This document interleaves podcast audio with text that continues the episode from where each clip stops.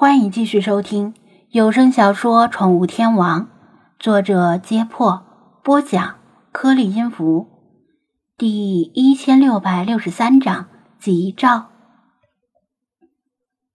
张子安被庄小蝶的这句反问问得无言以对。宋钦的队伍跟他有关系吗？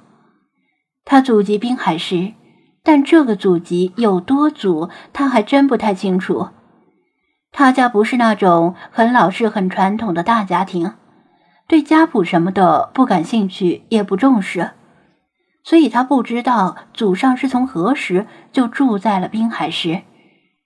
考虑到中国历史的王朝周期率，也许是某个战乱年代逃荒避祸而逃到这里定居的。从父母偶尔提到的只言片语中，他似乎听说过。自家祖上也曾经扩过，只不过在漫长的二十一世纪一次又一次的战乱中慢慢衰败了。再加上解放后的几次动荡，再有钱的人家也经不起这样的折腾。如果他祖上在一百年前就住在滨海镇，那他似乎就能够理解他的这句反问了。如此弹丸之地的一个海滨小镇。镇里但凡稍微有头有脸的人都互相认识，彼此攀亲之类的也实属正常。毕竟血缘关系是维持共同利益最基础也是最可靠的纽带。所以，这支送亲队伍里的某个人，比如坐在轿子里的小姐，或者旁边伺候的丫鬟，经过一百年来的开枝散叶，也许跟他有某种。或亲或近或远的血缘关系，若是亲近到了某一种程度，甚至也许没有这支送亲队伍的到来，也就没有他的出生，这也很好理解。想到这里，他对送亲的队伍油然产生了亲近感，就像是摩挲着祖上传下来的小物件。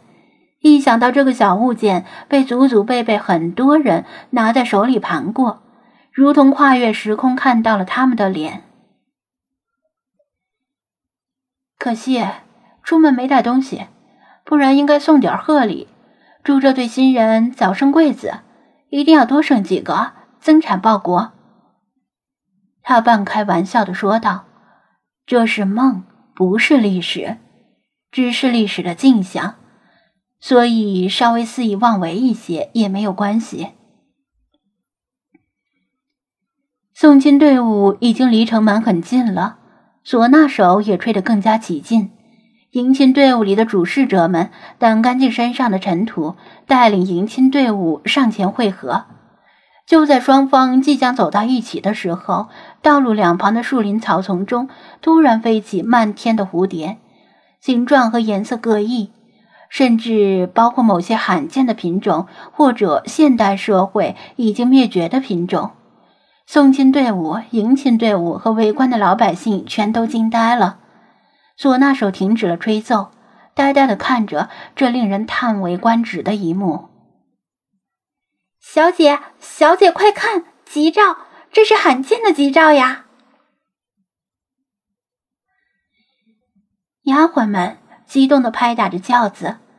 轿子的窗帘被挑开一条缝，轿中的新娘微微掀起盖头，惊讶地看着异彩缤纷的蝴蝶们。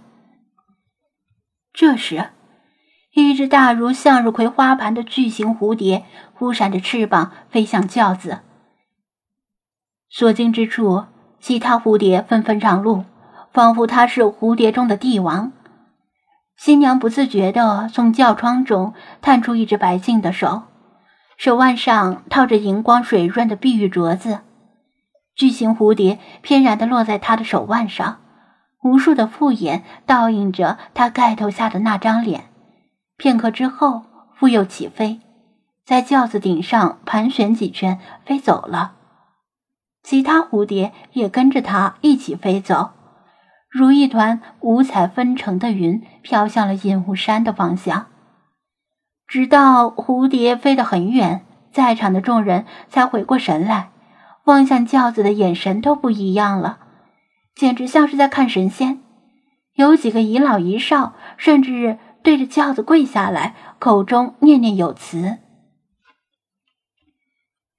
如果再提前几年，说不定县令就会出面反对这门亲事，然后把新娘送进宫里献给皇上，成为自己升官发财的阶梯。还好，大清已经亡了。看那些蝴蝶绕着山头在飞，像不像一团彩雾？山顶上怕不是住着老神仙吧？走在送亲队伍最前面的吴满城拉住一个本地人问道：“借问一下，那山叫什么名字？”“没有名字，啊，本地一般就叫西山。”本地人连连摆手：“那山腰之上平时就经常有白雾，等闲看不到山头。今天好不容易能看到，却又被这些蝴蝶遮起来了。”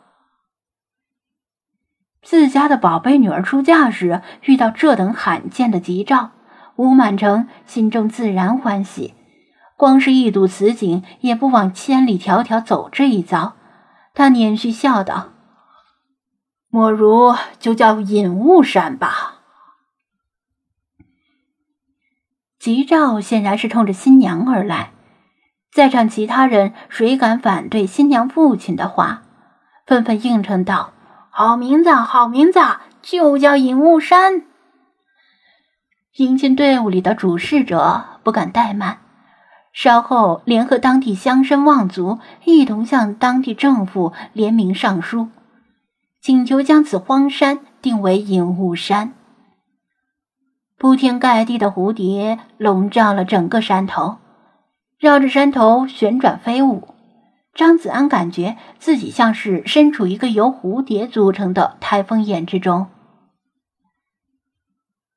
多谢，这份贺礼送的很有排面。他说道。庄小蝶侧头看着他，你认为是我让蝴蝶们去的？张子安又是一怔，难道不是？他以为是自己刚才提到送一份贺礼，因此他就派蝴蝶形成这种奇景当做贺礼。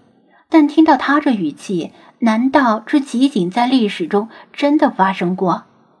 他突然想到一个问题：滨海市的虫灾是由毛毛虫引起的，其中包括很多罕见的毛毛虫，而这些蝴蝶。同样是由毛毛虫变态发育而来，它们之中也有很多罕见的蝴蝶。难道那场虫灾在一百年前就埋下了隐患？更何况，要说这是庄小蝶做的，他凭什么因为他的一句话就讨好他？他有这么大的脸吗？历史上真的发生过这种奇景？以及庄小蝶主动谄媚的讨好他，这两者哪个更可能发生？答案不言而喻。原来是自作多情。他郁闷的翻了个白眼儿。蝴蝶们大概是飞得累了，纷纷落到山顶的草坪上休息。借着阳光晾晒翅膀，令山顶恍若仙境。戏看完了，接下来要说正事儿。庄小蝶仿佛对送亲队伍失去了兴趣，转身面对他，伸出了两根玉指。我想问你两个问题，希望你如实回答。回答了问题就能够放了我？张子安像抓住救命稻草一样反问。庄小蝶不置可否，这要取决于你的回答能否令我满意了。他叹了口气，从学生时代考试时就最讨厌这种主观题，但他没有选择。那你问吧。